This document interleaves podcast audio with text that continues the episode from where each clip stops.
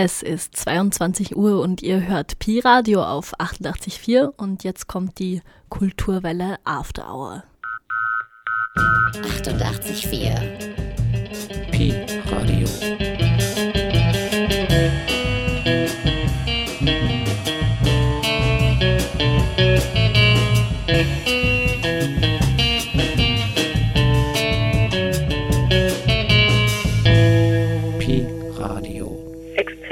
Klangqualität. Angenehm, Angenehm. süß, salzig, Angenehm. ein Wohlgeruch, Angenehm. angenehm, unangenehm. After life, after hours, after night, after dreaming, after streaming, after you, After me. After hour. Whisky Sour. Der süße Nachgeschmack. Angenehm. Kulturwelle After Hour. Auf der Fensterscheibe ist auch schon die Werbung zum Occult Room. Das ist ja geil, das habe ich letztes Mal gar nicht gesehen. Get Swifty steht da. So, gehen wir mal rein. Hi. It's very sad. I'm looking for Amir.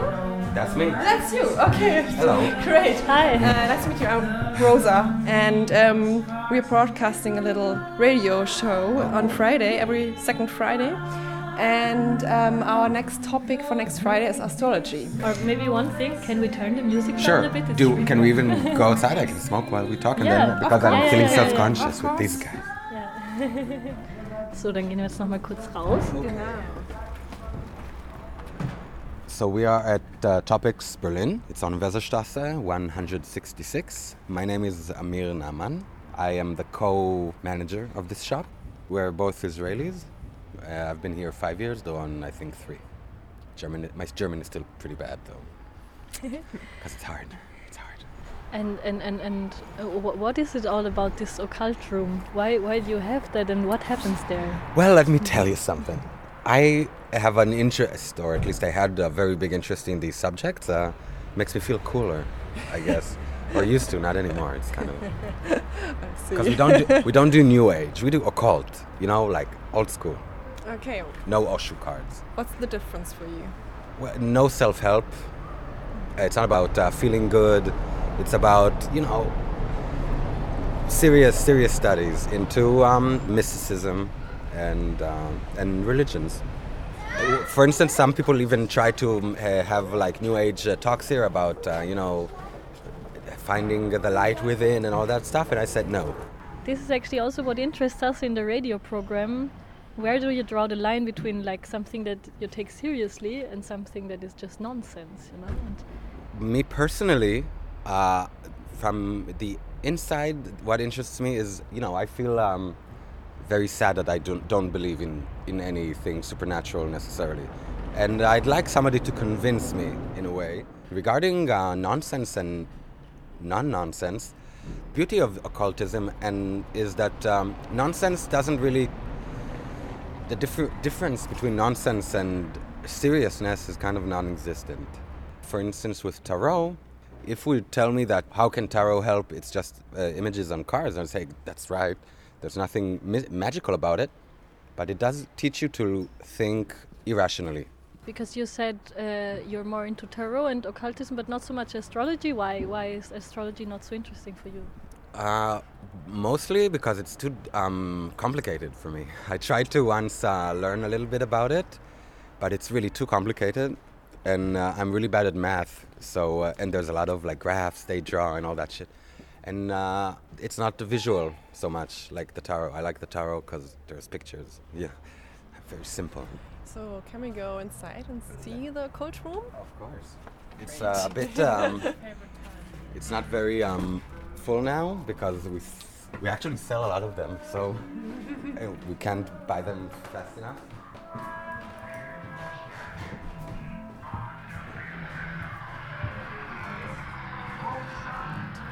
So we have grimoires. Not much left. I know it's horrible. Grimoires are magic books, Chaos magic is a postmodern form of magic. Western esotericism. We also have the Asian tradition, uh, secret societies, postmodern mysticism, sex magic. Asian mysticism is very big. We have witchcraft and uh, Kabbalah. So yeah, that's it. Ja, die Astrologie im Hinterzimmer in einer illustren Gesellschaft von anderen esoterischen äh, Bereichen und anderen Wissenschaften oder solchen, die sich so nennen. Ähm, herzlich willkommen bei der Kulturwelle After Hour hier auf Pi Radio, heute mit einer Astro Hour. Ja, bei uns im Studio sind ähm, Johanna Tintal und Jürgen Meister an den Mikrofonen. Außerdem haben wir Gäste, und zwar den Astro Astrologen Markus Jehle. Ähm, und bei uns im Studio Koko von Stuckrad, der Professor ist für Religionsgeschichte. Außerdem am Telefon werden wir später noch begrüßen den ähm, Soziologen Edgar Wunder. Aber erstmal haben wir gerade einen Beitrag gehört ähm, und du hast den mitproduziert, Johanna. Was war denn ja, das? Ja, genau. Also das, was wir gerade gehört haben, war ein kleiner Besuch, den wir gemacht haben in einem Buchladen in, in Berlin-Neukölln. Und ähm, ich hätte immer gedacht, Astrologie ist was, wofür sich nur so ältere Hausfrauen interessieren. Aber ähm, dank äh, Rosa Gruner wurden wir eines Besseren belehrt. Sie hat nämlich einen Buchladen ausfindig gemacht in Neukölln, wo es ein Occult Room gibt. Also das heißt, es ist ein Hinterzimmer. Da sind irgendwie so die esoterischeren Bücher und da wird auch Tarot gelegt und ähm, da kann man sich auch so astrologisch beraten lassen. Ja, und dann haben wir mit dem Besitzer ein bisschen drüber gesprochen. Ähm, was er dazu so denkt. Und ich finde, das äh, ja, hat irgendwie ganz viele Fragen aufgemacht zu ja. dem Thema. Wel welche zum Beispiel? Zum Beispiel, wo ist die Grenze zwischen was, was man noch wissenschaftlich ernst nimmt und was, was man nicht mehr ernst nimmt? Oder auch, was ist überhaupt der Reiz von Astrologie? Also er hat zum Beispiel gesagt, ähm, irgendwie, er, er, ist traurig, dass er an nichts Übernatürliches glaubt. Eigentlich würde er gerne. Ähm, oder er hat auch gesagt, it makes me feel cooler. Das fand ich auch eigentlich eine interessante Antwort. Genau, und irgendwie diese, diese Fragen, ähm, denen wollen wir uns heute auch in der Sendung widmen, gemeinsam mit unseren Gästen.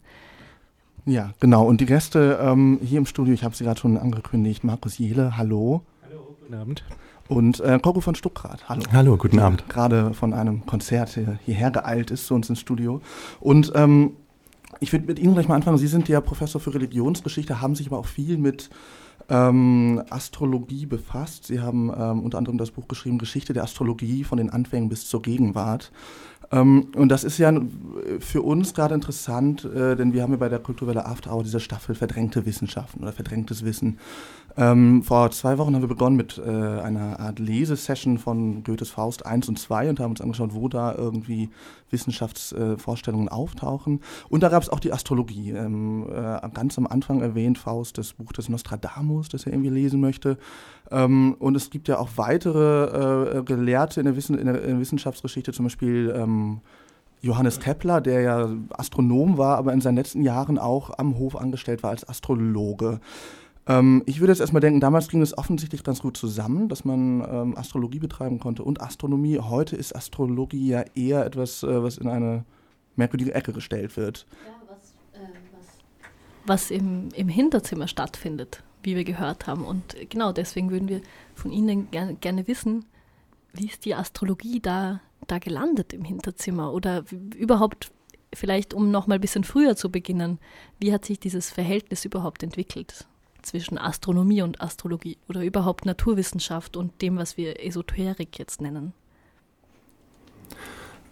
Ja, das, äh, das Interessante an der äh, Astrologie äh, ist, dass dieses, was Sie gerade beschrieben haben und noch zu Recht beschrieben haben, wobei Astrologie natürlich auch ziemlich populär ist, äh, vielleicht nicht unbedingt angesehen in äh, Wissenschaftskreisen, aber trotzdem auch heutzutage nicht nur in Hinterzimmern betrieben wird. Ähm, aber das, was Sie beschrieben haben, stimmt natürlich als, äh, als ähm, äh, Beobachtung äh, dessen, wie es heut, wie heute zumindest in, äh, in Europa und Nordamerika über die Astrologie gedacht wird. Ähm, das Interessante ist allerdings, dass diese dieses Auseinanderdriften von Astrologie und Astronomie ein relativ neues Phänomen ist. ähm, da muss man schon, da braucht man gar nicht weit zurückzugehen äh, in der Zeit, äh, um festzustellen, dass es äh, durch die Jahrhunderte hindurch eine, eigentlich eine Einheits- eine Einheitswissenschaft, äh, sage ich jetzt mal, äh, äh, dargestellt hat.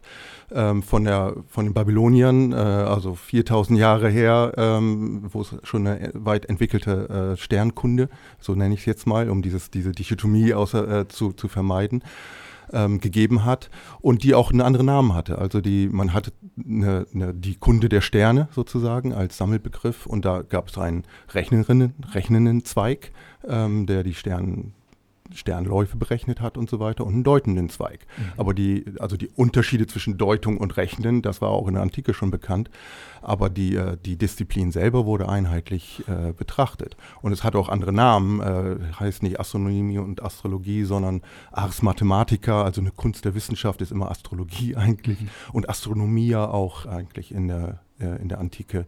Mhm. Ähm, als äh, Sternkunde oder als Astrologie. Und wenn wir jetzt über die Sternkunde in der Antike sprechen, äh, gab es dann da auch Modelle, in denen das, ähm, naja, eine Form von oder das integriert war in, in, vielleicht Staatsmodelle oder auch in religiöse Modelle? Ging das immer eng zusammen oder war das, ähm, jetzt wenn wir über Babylon beispielsweise sprechen, äh, dann doch ein, ein getrenntes Gebiet? Also für Babylonien gilt es ganz klar, aber auch fürs äh, Römische Reich. Ähm, das ist eine wenn man jetzt über hegemoniale äh, äh, Wissenssysteme spricht, äh, ein hegemoniales System gewesen ist. Ähm, und ganz klar nicht äh, in Zweifel gezogen wurde, dass das philosophisch und wissenschaftlich das Deutungssystem der, äh, der Zeit gewesen ist, in dem, von dem auch die Herrscher entsprechend Gebrauch gemacht haben. Mhm. Also von daher ist das auch noch im christlichen Kontext. Mhm. Die christlichen Kaiser haben das im, im Grunde übernommen. Haben Im römischen aus, Christentum. Ja, die römischen christlichen Kaiser haben das äh, übernommen. Mhm. Ähm, wobei dann stärker auch ein Ausgrenzungsdiskurs äh, eingesetzt hat, der dann über religiöse ähm, Faktoren gelaufen ist, dass also das fatalistische, die fatalistische Interpretation von Astrologie äh, problematisch geworden ist. Ähm, davor war es eigentlich vor allem die, äh, das Horoskop des Kaisers zu deuten, das war also nicht so erwünscht. Also das war dem Kaiser und seinen Astrologen vorbehalten und dann das auf, auf, auf Münzen zu prägen und so weiter, das auch als Staatsmacht, äh, als Ausdruck der Macht zu gebrauchen. Aber das zieht sich auch durch die Königshäuser später in Italien, auch im christlichen äh, Italien, in, in, der Renaissance zieht sich das durch.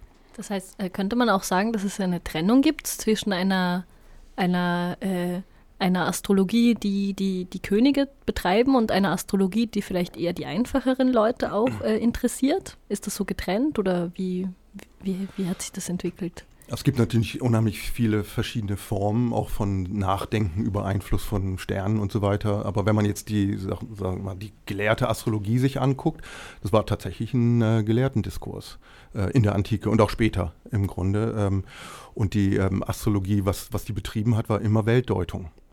Ähm, und Weltdeutung heißt dann vor allem ja das Horoskop des Königs, aber das war nicht das Individuum des Königs oder des Kaisers, sondern der Kaiser repräsentiert das Volk. Mhm. Und das, man muss das Horoskop des Kaisers interpretieren und dann weiß man, wie es mit den Römern steht sozusagen. Und äh, also es war immer Weltgeschichte, die interessant war und wirklich, dass jemand nun angefangen hat, als Astrologe zu arbeiten mit einer eigenen Praxis und so weiter, mit auch mit mit äh, normalen Leuten sozusagen, auch Betuchten meistens natürlich, aber das ist eigentlich erst äh, äh, erst im 15. Jahrhundert, dass das einsetzt.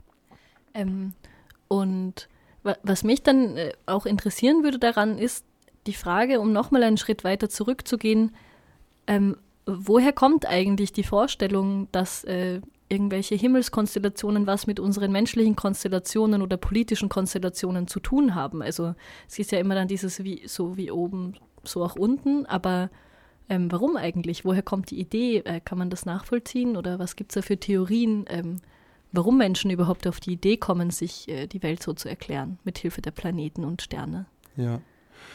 Da gibt es viele Antworten drauf, denke ich, auch unterschiedliche, in unterschiedlichen Perioden unterschiedliche ähm, äh, Antworten. Wenn man jetzt sich die, äh, den Ursprung der gelehrten Astrologie sich anguckt äh, in Babylonien, das ist im Grunde eine empirische Wissenschaft, ne? dass man sich geguckt hat, okay, es passiert bestimmte Dinge und dann haben die äh, Priester waren es damals äh, aufgeschrieben, die Fachleute aufgeschrieben, was passiert eigentlich zufällig oder nicht zufällig ähm, als Ausdruck der, dem, des, des, des Willens der Götter äh, im Grunde.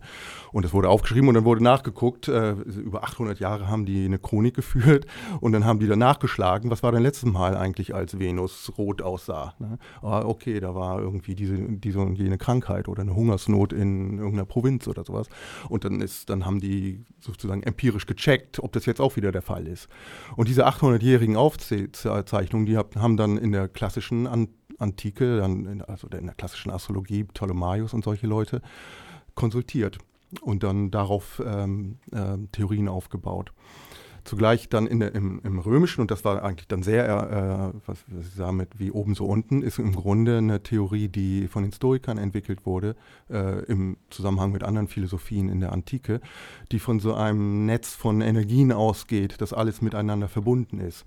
Und äh, Planeten sind mit Pflanzen verbunden und äh, vielleicht auch bestimmte Worte, Rituale können äh, verbunden sein mit bestimmten anderen Objekten.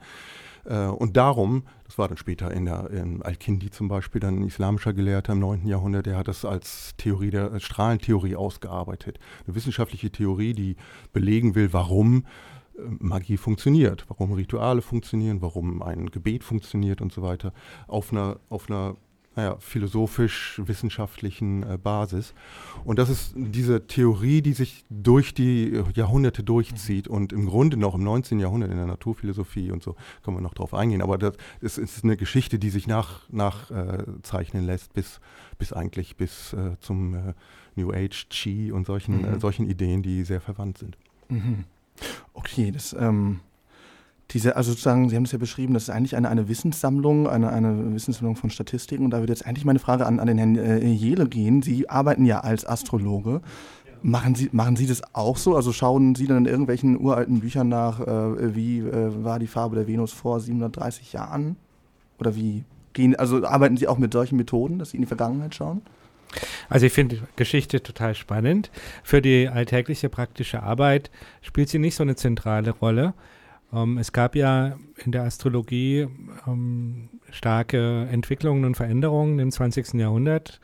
Und äh, gerade so in den 70er Jahren kam dann eigentlich aus den USA eine sehr moderne, psychologisch auf Selbsterkenntnis äh, hin ausgerichtete Astrologie zu uns. Und ähm, das ist eigentlich das, was heute die Astrologie ausmacht und auch in der täglichen Arbeit. Also es sind sind äh, die Inhalte, mit denen gearbeitet wird, die Planetendeutung, sind alle sehr psychologisch ausgerichtet.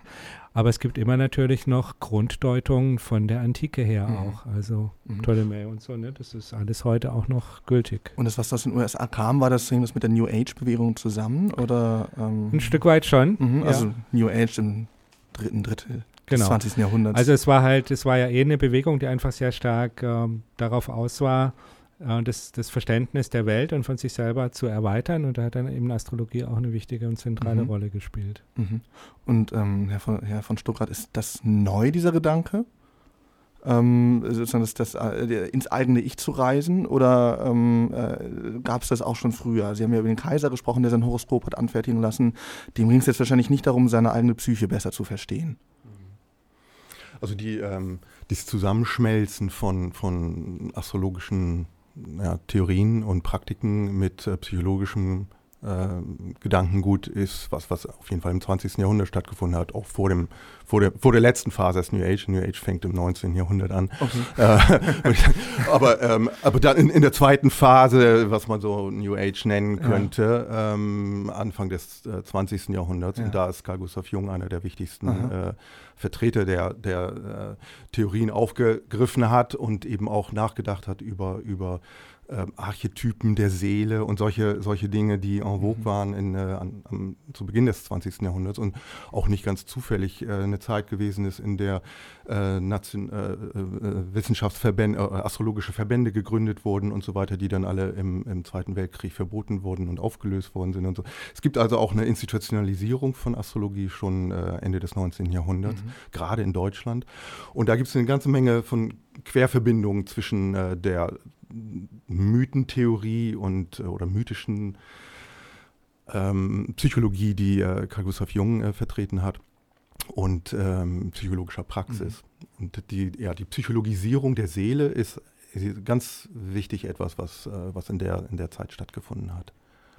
Ja, äh, das war ein ziemlicher Schnelldurchlauf durch äh, verschiedene. Entschuldigung. Äh, nee, nee, nee, das liegt gar nicht an Ihnen, das liegt einfach daran, dass wir so wenig Zeit haben. Ich finde es toll, wie viel äh, Infos sozusagen zur, zur Geschichte der Astrologie Sie jetzt in der kurzen Zeit uns gegeben haben. Und dass wir, ich merke schon, es müsste eine eigene Sendung geben, nur über Institutionsgeschichte der, der Astrologie oder so. Und wir haben uns natürlich mal wieder zu viel vorgenommen. Wie immer, ja. Aber genau da machen wir, glaube ich, ein bisschen weiter mit der, ähm, mit der Institutionsgeschichte der Astrologie und der Frage, wie sieht es eigentlich heute institutionell aus? Ähm, dazu holen wir uns Edgar Wunder äh, per Fernleitung in das Studio hinzu, ähm, der in Mannheim wohnt und ähm, wir mit ihm, er ist Soziologe, darüber sprechen, wie eigentlich, ja, wie es, wie die astrologische Wissenschaft, wenn man sie so nennt, denn heute kompatibel ist mit anderen Vorstellungen von Wissenschaft. Erstmal aber gibt es ähm, eine wunderbare Musik von Tamper Acid, den Titel LT. Ähm, das ist ein Berliner Netlabel, soweit ich weiß, das das produziert, nämlich Digital Diamonds.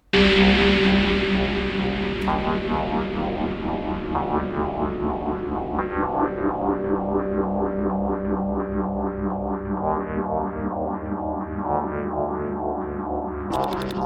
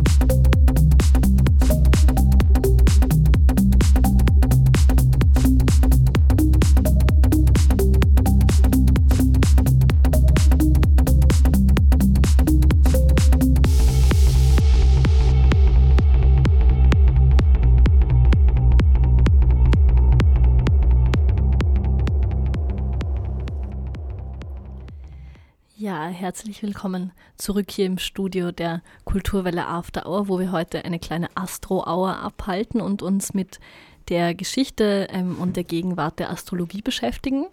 Ähm, Im Rahmen unserer Staffel über verdrängte oder man kann auch mit dem Fremdwort sagen, nicht hegemoniale Formen von Wissenschaft. Genau. Ähm, wir haben jetzt eine Telefonleitung nach Mannheim mit dem ähm, Soziologen Edgar Wunder. Herr Wunder. Guten Abend, ja. Schönen guten Abend. Herr Wunder, Sie sind, ähm, das ist richtig, dass Sie in Mannheim sich gerade befinden, oder? Ich bin in der Nähe von Mannheim. In der. Nähe. Ähm, Sie sind Soziologe, arbeiten an der Ruhr-Universität Bochum. Ja, und in Heidelberg. Und in Heidelberg, genau. Und Sie sind ähm, eigentlich, Sie haben äh, vieles studiert, sind unter anderem Sprecher für den Arbeitskreis Religionsgeografie der Deutschen Gesellschaft für Geografie, ähm, haben aber auch viel publiziert zu Astrologie und ähm, allgemeinen Phänomenen des Aberglaubens. Ja, ich würde den Begriff des Aberglaubens nicht verwenden wollen, da er sehr wertend ist, aber Sie Mhm. haben natürlich recht. Wenn Sie jetzt jemandem konkret erzählen, um was es geht, zum Beispiel so Horoskope, Mhm. dann wird meistens diese Schublade äh, Aberglauben jetzt aufgemacht.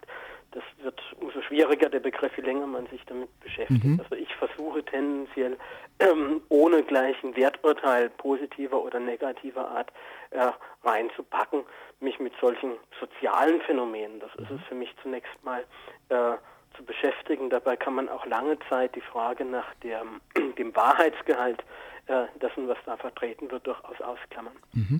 Und ähm, heute sprechen wir von diesen sozialen Phänomenen über das Phänomen Astrologie. Und ähm, der Herr von Stuttgart hat Anfang, anfangs der Sendung schon die Frage aufgeworfen, oder ich habe einfach so salopp behauptet, ja, Astrologie ist ja im Hinterzimmer. Ähm, und dann meinte der von Stuttgart, ja, naja, ähm, ist es ja doch auch irgendwie ein Teil des Mainstreams. Ähm, wie ist das denn nun? Sie haben im Vorgespräch uns gesagt, dass Anfang des 19., also zu Beginn des 20. Jahrhunderts Astrologie irgendwie tot war. Und ähm, heute ist sie ja zumindest in Teilen wieder aufgekommen. Würden Sie sagen, es ist jetzt ein Mainstream-Phänomen oder ist es doch eher etwas, was man okkult in einem getrennten Bereich ähm, von einschlägigen Buchläden verfolgt?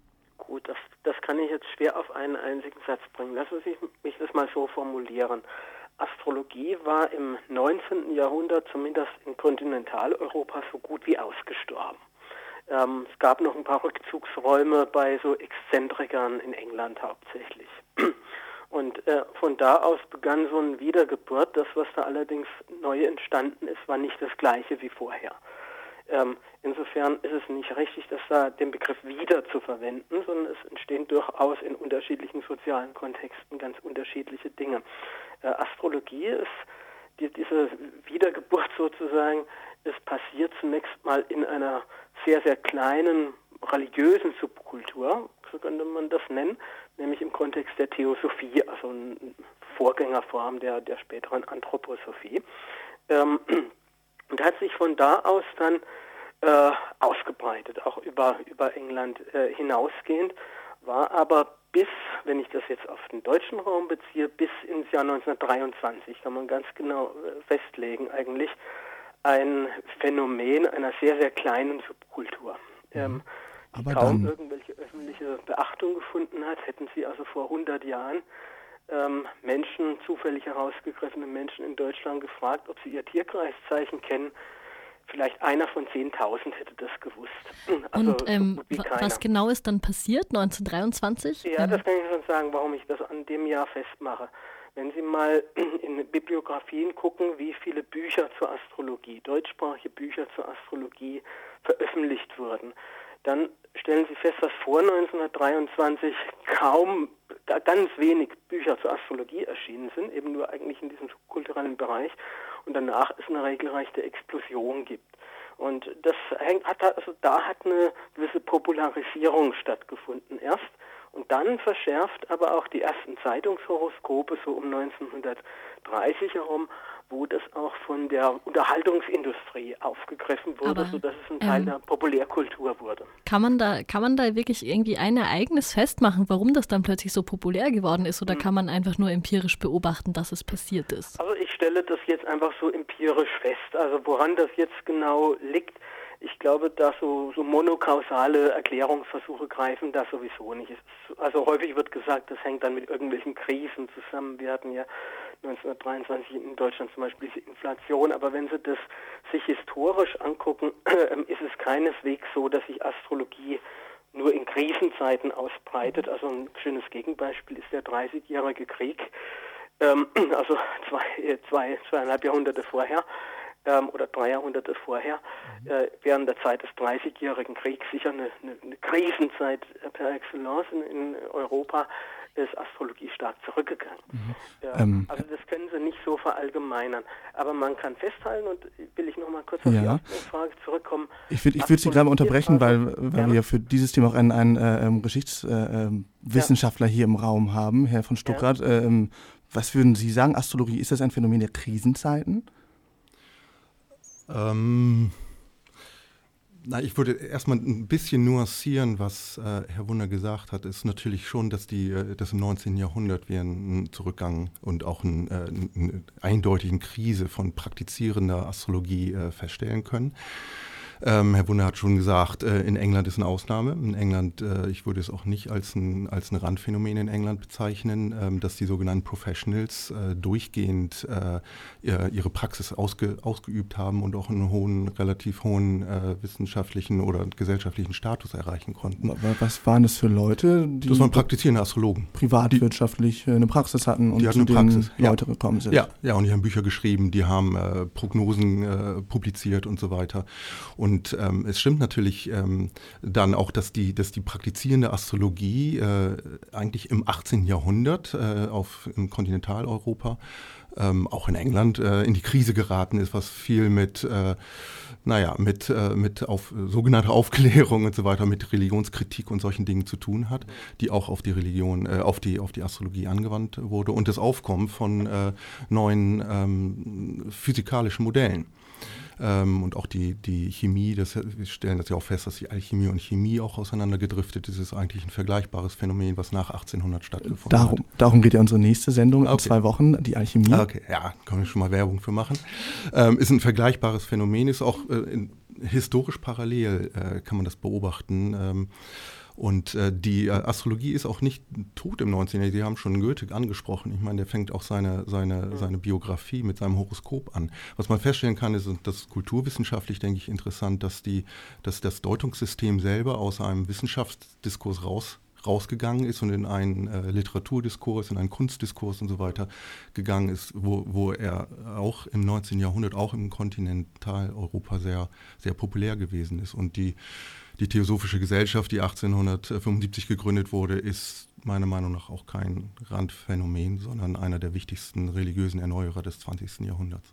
Ähm, ähm ich, ich würde mit allem zustimmen, auch mit dem letzten Satz, aber nur aus heutiger Perspektive. Ich glaube nicht, dass sozusagen ein Zeitgenosse in den letzten Jahrzehnten des 19. Jahrhunderts die Theosophie äh, als solche bereits erkannt hätte in, in, ihrer langfristigen Wirkung. Es hätte auch anders kommen können, das, das ist durchaus kontingent. Und meine These ist nur, dass sich die modernen Formen der Astrologie eigentlich wie in so ein äh, Brennglas mit ganz unterschiedlichen Wegen dann äh, auf äh, diesen Impuls der Theosophie zurückführen lassen und dass die Kontinuitätslinien so als soziales Phänomen, nicht als theoretisches, äh, als, als soziales Phänomen äh, ziemlich unterbrochen sind und äh, alles letztlich durch diesen oder fast alles durch diesen Kanal der, der Theosophie dann, dann kommt. Ne? Was, was keineswegs heißt, dass alle astrologischen Richtungen heute irgendwie theosophisch angehaucht werden, gar nicht. Und äh, Herr Wunder, Sie haben vorhin gesagt, äh,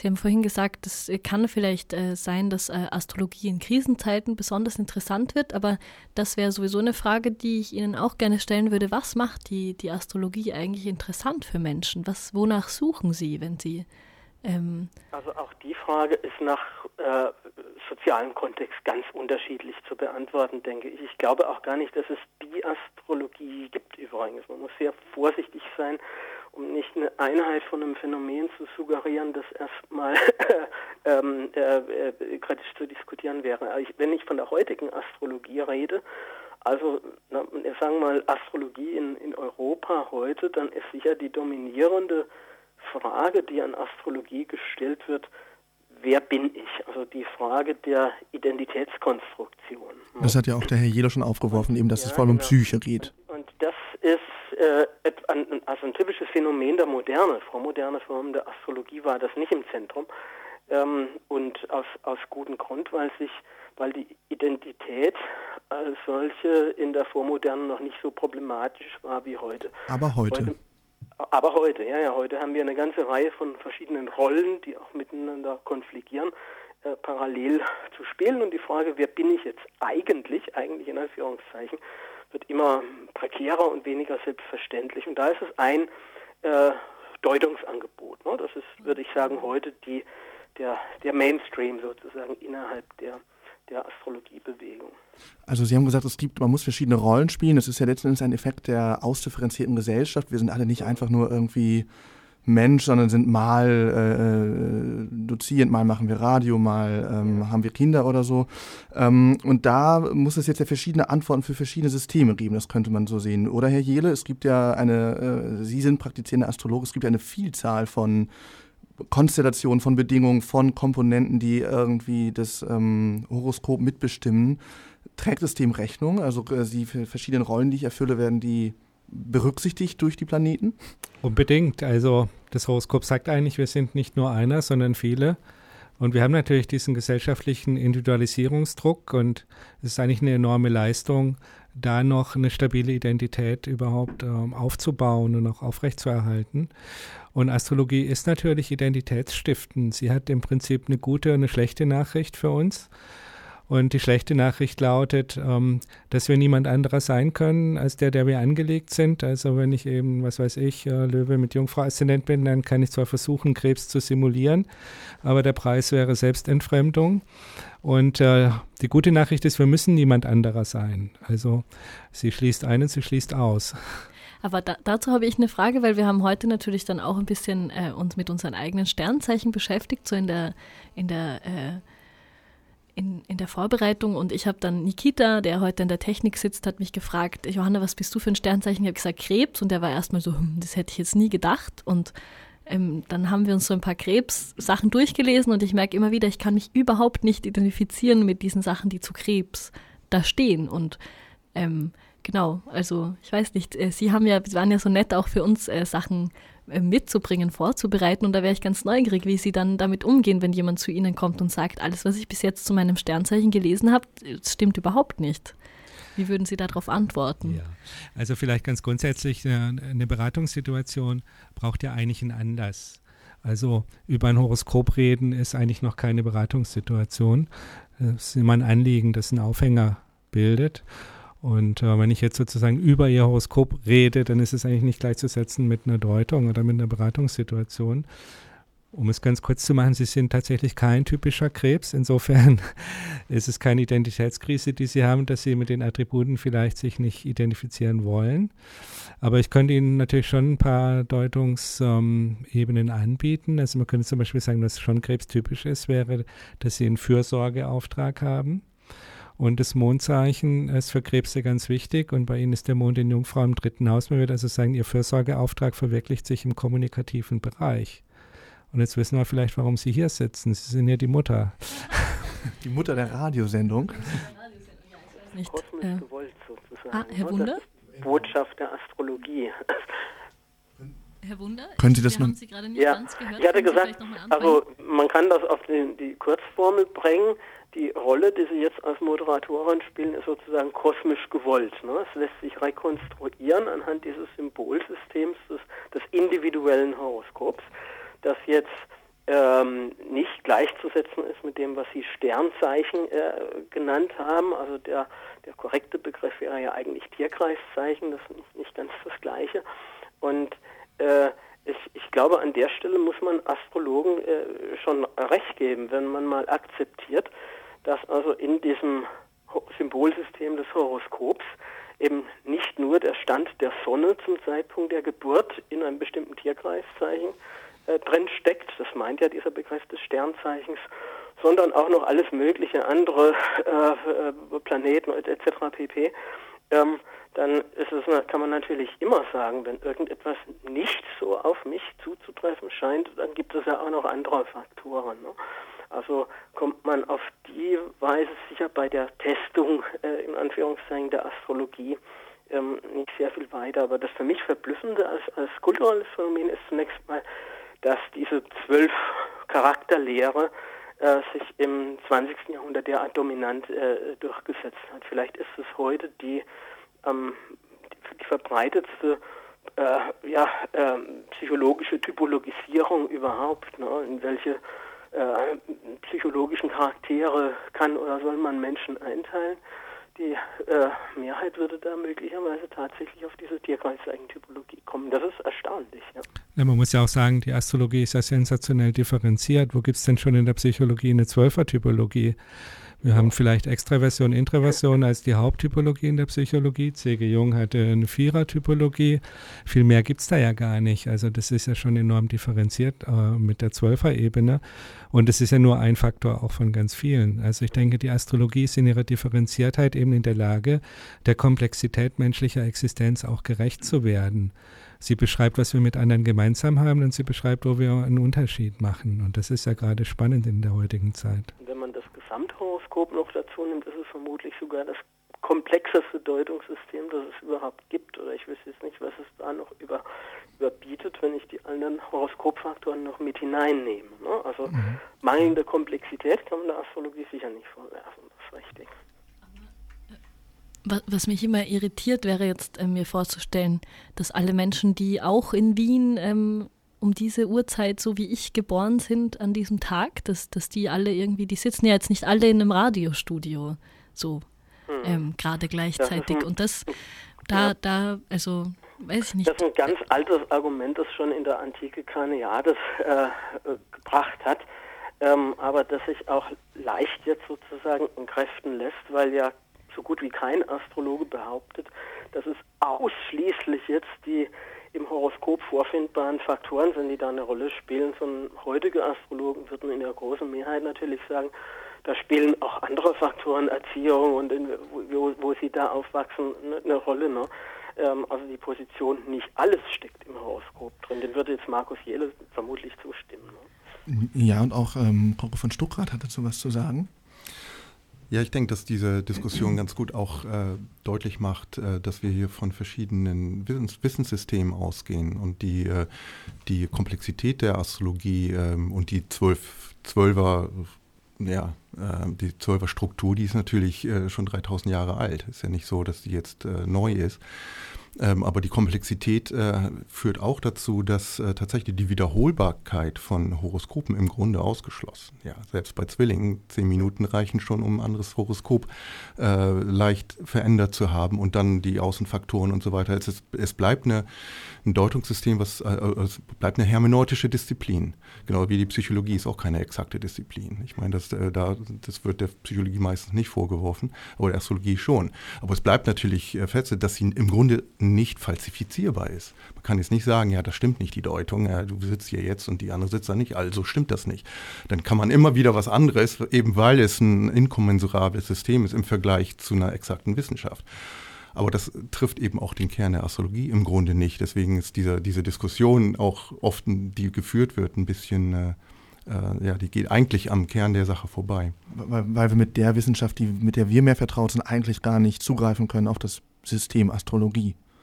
Ja, Habe ich Sie so richtig ähm, verstanden? Ja, man kann eben nicht quantifizieren, man kann sagen, also so viel, äh, Doch, die Untersuchungen gibt es ja, die quantifizierbaren ja. Untersuchungen gibt ja. es ja, äh, so und so viele äh, Widder heiraten Jungfrauen oder sowas. Ne? Mhm. Ne? Und dann, die, da gibt es auch Ergebnisse, nur wenn man sich das individuelle Horoskop anguckt, ist jeder Widder wieder anders und jede Jungfrau Dem auch wieder anders. würde ich nur halb zustimmen wollen. Also ähm, das sind gar nicht die Art von, von Tests, die ich im, im, im Sinne habe. Man kann natürlich komplexe Systeme auch auf die Weise testen, indem man mal untersucht, ähm, führt denn äh, das Horoskop erstellt zum tatsächlichen Geburtsdatum einer bestimmten Person tatsächlich in vermehrter Weise zu Aha-Erlebnissen, Wiedererkennungserlebnissen, Evidenzerlebnissen, so nach der Art, ah, das bin ich, im Vergleich zu einem Horoskop, das zu irgendeinem anderen beliebigen zufällig ausgewählten Datum ähm, ähm, erstellt wurde. Ne?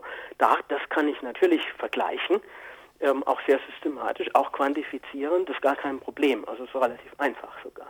Ähm, die andere Geschichte, wie ich einen isolierten Faktor aus einem komplexen Horoskop herausziehe, da würde ich zustimmen. Das ist nicht so einfach, aber das machen natürlich auch Astrologen die ganze Zeit eigentlich auch. Wenn man sich anguckt, wie neue Deutungsregeln entstehen in der Astrologie, halte ich auch für ganz wichtig. Also ähm, meines Erachtens darf man nicht äh, die historische Tiefe überschätzen. Die Zwölfer-Typologie ist da und so weiter, aber es kommen ja auch ständig neue Deutungsfaktoren hinzu, auch im, im, im 22. Jahrhundert. Wie ist man da eigentlich draufgekommen? Guckt man sich die Originalpublikationen von Astrologen an. Es wird da häufig auch statistisch durchaus ähm, ähm, argumentiert wo man, was ja letztlich heißen würde, man kann den individuellen Faktor doch herausziehen. Ne? Also es ist ein bisschen widersprüchlich. Mhm. Das bleibt also eine Streitfrage und irgendwie habe ich ein bisschen das Gefühl, dass zumindest mein äh, äh, Denksystem, so wie es durch die, ich sag mal, klassisch akzeptierten Wissenschaften geschult ist, da gar nicht so wirklich rankommen kann. Ähm, jetzt habe ich aber eine Frage noch an Herrn Jele, weil Sie gerade gesagt haben, ich weiß gar nicht, über die, äh, äh über Johanna haben Sie gesagt, dass Sie einen Jupiter im dritten Haus hat. Mich würde jetzt interessieren, Sie als Astrologe, also wo, wo, woher wissen Sie das? Also wie, wie gehen Sie ganz konkret davor an Ihrem, also gehen Sie da in eine Datenbank rein und wissen, aha, Fürsorgefunktion ähm, oder was, wie exakt funktioniert das? Ja, es gibt zwei Ebenen. Also ein Horoskop äh, zu erstellen heißt es zu berechnen. Und äh, das ist dann im Prinzip äh, eine grafische Darstellung der Stellung der Planeten in Bezug auf die Ekliptik. Ekliptik und ist Ekliptik ist äh, sozusagen die scheinbare Bahn der Erde um die Sonne und äh, der Sonne um die Erde und da waren dann im Prinzip auch alle anderen Planeten mehr oder weniger drin, so dass man ja auch in der Lage ist, ein Horoskop zweidimensional abzubilden. Sonst Mhm. müsste man immer dreidimensionale Modelle machen, wenn die Planeten alle äh, Im Raum sind, Im Raum sind, genau.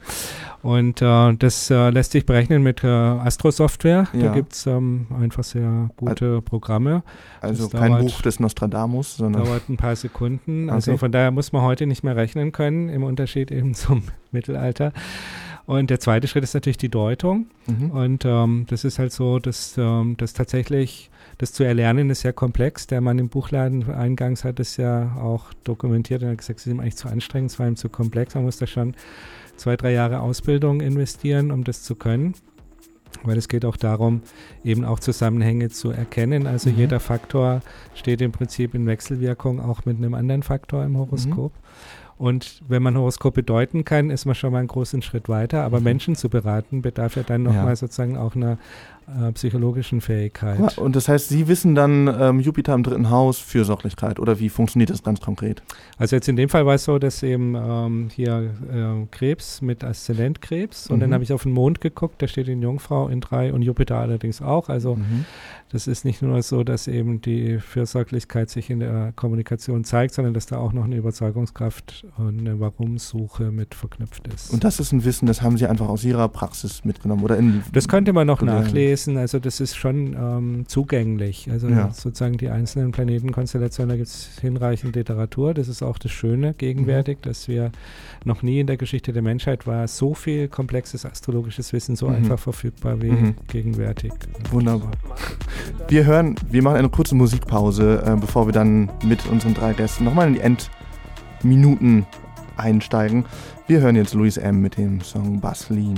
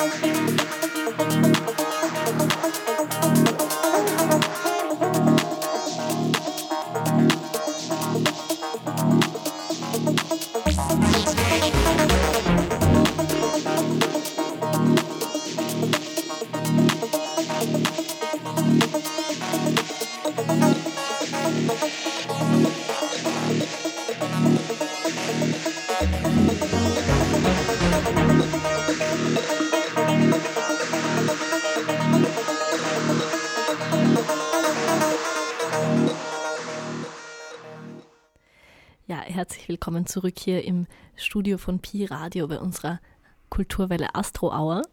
Ähm, wir haben jetzt äh, die letzten Minuten über, ja, eigentlich äh, sehr positiv darüber gesprochen, wie, wie die Astrologie ähm, uns äh, Deutungssysteme anbietet, mit denen wir uns auch identifizieren können. Ähm, und äh, Herr Jele, unser einer unserer Studiogäste, der auch praktizierender Astrologe ist, hat ähm, ja auch aus meinem Horoskop Sachen herausgelesen, mit denen ich mich schon auch identifizieren kann.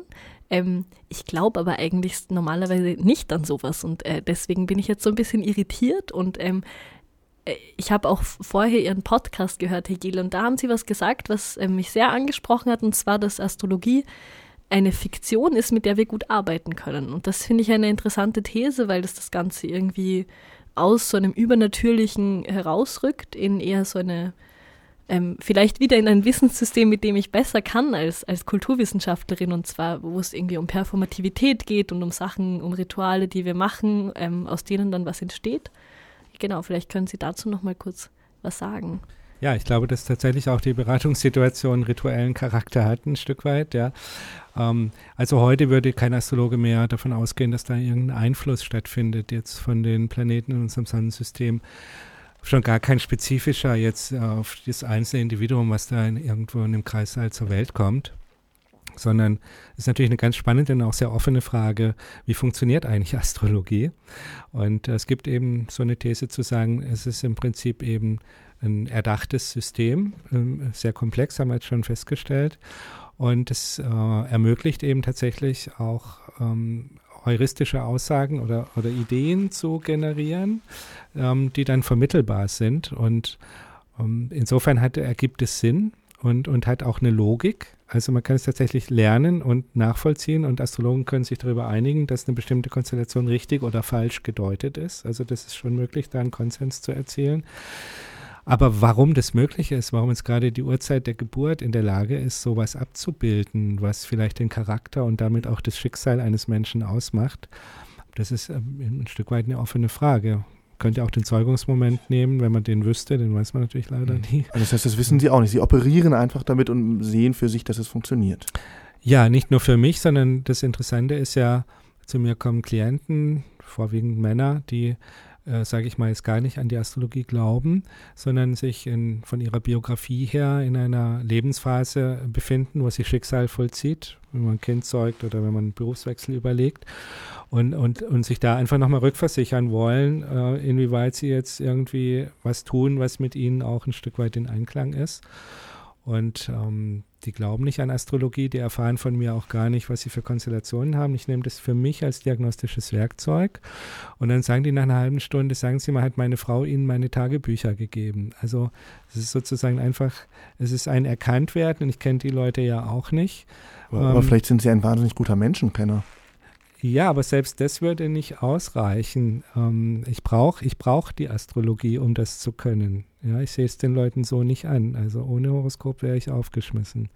Das ist natürlich der Nachteil, dass wir Ihnen allen unsere Geburtsdaten und Zeiten gegeben haben. Das heißt, wir können keinen Test mehr durchführen. Äh, wir haben jetzt wirklich nur noch fünf Minuten Zeit, deswegen würde ich vielleicht das, äh, dieses Abschluss-Statement äh, nochmal öffnen für unsere anderen Studiogäste, was Sie äh, dazu sagen, ob's, also wie, wie Sie sich dazu positionieren würden, dass jemand sagt, ähm, wenn ich diese Daten kriege, dann kann ich richtig viele, unter Anführungszeichen, richtige Aussagen über Menschen treffen.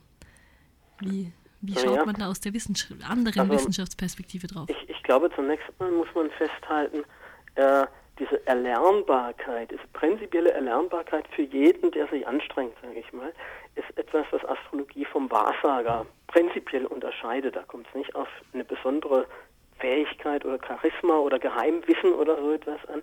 Es ist im Prinzip durchaus äh, öffentlich und deswegen hat auch Astrologie so eine Rolle ja irgendwo zwischen Religion als Sinnstiftungsinstitution und, und Wissenschaft, wo alles genau nachvollziehbar sein soll. Ich glaube, das ist etwas, was Astrologie auch attraktiv macht. Wenn man dann noch so eine Haltung hat, ich spiele mal ein bisschen damit, auch so die Rede von der nützlichen Fiktion geht ja in die, diese Richtung. Das schafft auch eine durchaus äh, gesunde Distanz sozusagen, auch eine Selbstreflexion. Äh, und ist, ist glaube ich, ein angemessener Umgang.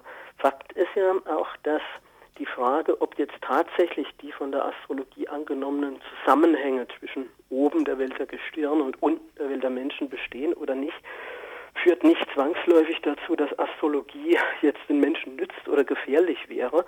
Auch sozusagen falsche Systeme können nützlich sein und auch richtige Systeme können ziemlich schädlich sein.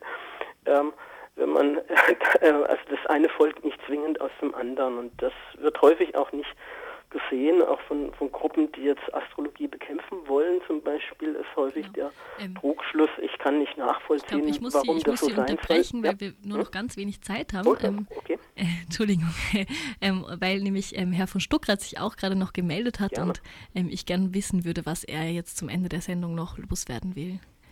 Also ich würde dem im Grunde, Grunde zustimmen, was auch äh, Herr Wunder gerade gesagt hat und auch was Herr Jele gesagt hat. Ähm, ähm, zugleich kann man auch doch, wenn man historisch guckt, äh, es gab natürlich immer Versuche auch der Theorie äh, zu erklären, warum es funktioniert. Und diese, diese Theorien sind natürlich äh, auch äh, zu rekonstruieren. Und das hatte ich am Eingangs gesagt, das kann man bis in die, in die Antike zurück, zurückverfolgen, dann in der islamischen äh, Wissenschaft des äh, Mittelalters und so weiter. Ähm, also eine Theorieform, äh, die äh, auf die Astrologie angewandt wurde und die im Grunde auch als, als Naturphilosophie auch in der europäischen Geistesgeschichte eine große Rolle gespielt hat. Und was man auch sieht heute, ist auch Versuche der, der Erklärung dessen, warum denn das anscheinend doch für, auch funktioniert in, in, in einer bestimmten Art und Weise. Und gibt es naturphilosophische Modelle, die dem, äh, die, die das äh, verstärken können und so weiter. Sind das Versuche, die Astrologie wieder in unseren hegemonialen Wissenschaftsdiskurs irgendwie einzuflechten, als eine Wissenschaft, die sich jetzt plötzlich doch wieder in einem Gewand gibt, dass wir. Naja, Karl Gustav Jung hat mit? Wolfgang Pauli zusammen ein Buch geschrieben darüber, ne? wo er also versucht hat, das, äh, das, äh, das psychologische Modell von, von äh, Entsprechung ähm, mit dem, äh, mit dem äh, quantenphysischen Modell äh, der Entsprechung zu, zu kombinieren Mhm. und so weiter. Also dieser, dieser, diese Synchronizität, die dann für, äh, unterstellt wird, sowohl aus, aus quantenphysikalischer Sicht als auch aus psychologischer Sicht. Also diese Versuche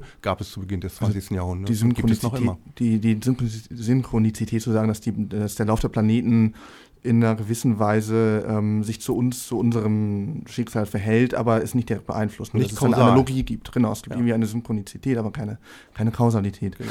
Ja, und aber kann, würden Sie denn ähm, sagen, wo Sie schon die Physik erwähnen, weil ich ja auch immer ähm, Naturwissenschaften oder weil auch, ne, es ist ja auch gängige Meinung, dass Naturwissenschaften auch in den meisten Fällen nur ein Modell liefern der Dinge, wie sie sein können. Ähm, wür- würden Sie sagen, Astrologie ist auch so ein Modell? Astrologie, denke ich, ist ein Modell äh, der, der Wirklichkeit, um die Wirklichkeit deutend zu erfassen. Okay, wir haben noch eine Minute. Bitte nur Ja, Nein. Herr ähm, Jele, würden Sie Ja oder Nein sagen? Ist es ein Modell? Ja, unbedingt. Okay. Ja. Und sie hat äh, über die Geschichte hinweg Das auch ist in schon der zu Kultur. viel. Wir haben nur noch äh, Danke. 37 Sekunden. Herr Wunder, Ja, Nein? Ja, aber das bringt uns nichts. Das ist auch schon wieder zu viel. Wir haben nur noch 50 Sekunden. Ja. Ganz, ja, macht Ja, aber genau, äh, vielen Dank für die schöne Sendung. Ähm, Herr von Stuckrad, Herr Jede, Herr Wunder, äh, danke für ähm, das sehr, sehr anregende Gespräch. Ähm, das war eine Sendung von ähm, von der ähm, Redaktion der Kulturwelle Rosa Brunner, Nikita Hock, Johanna Tintal und Jörg Andreas Meister. Ein ganz herzliches Dankeschön an unsere drei Studiogäste, die viel weniger von dem sagen konnten, als was sie eigentlich sagen wollten. Markus Jele, äh, auf Wiedersehen. Auf Wiedersehen. Rocco von Stuttgart Danke, vielen Dank. und Edra Wunder aus Mannheim. Wir danken Ihnen ganz herzlich. Hört uns wieder in zwei Wochen, wenn unsere Astro-Hour zur Alcho-Hour wird. Die Sendung über Alchemie. Und jetzt after uns Beatnik Radio hier auf Pi Radio 88,4.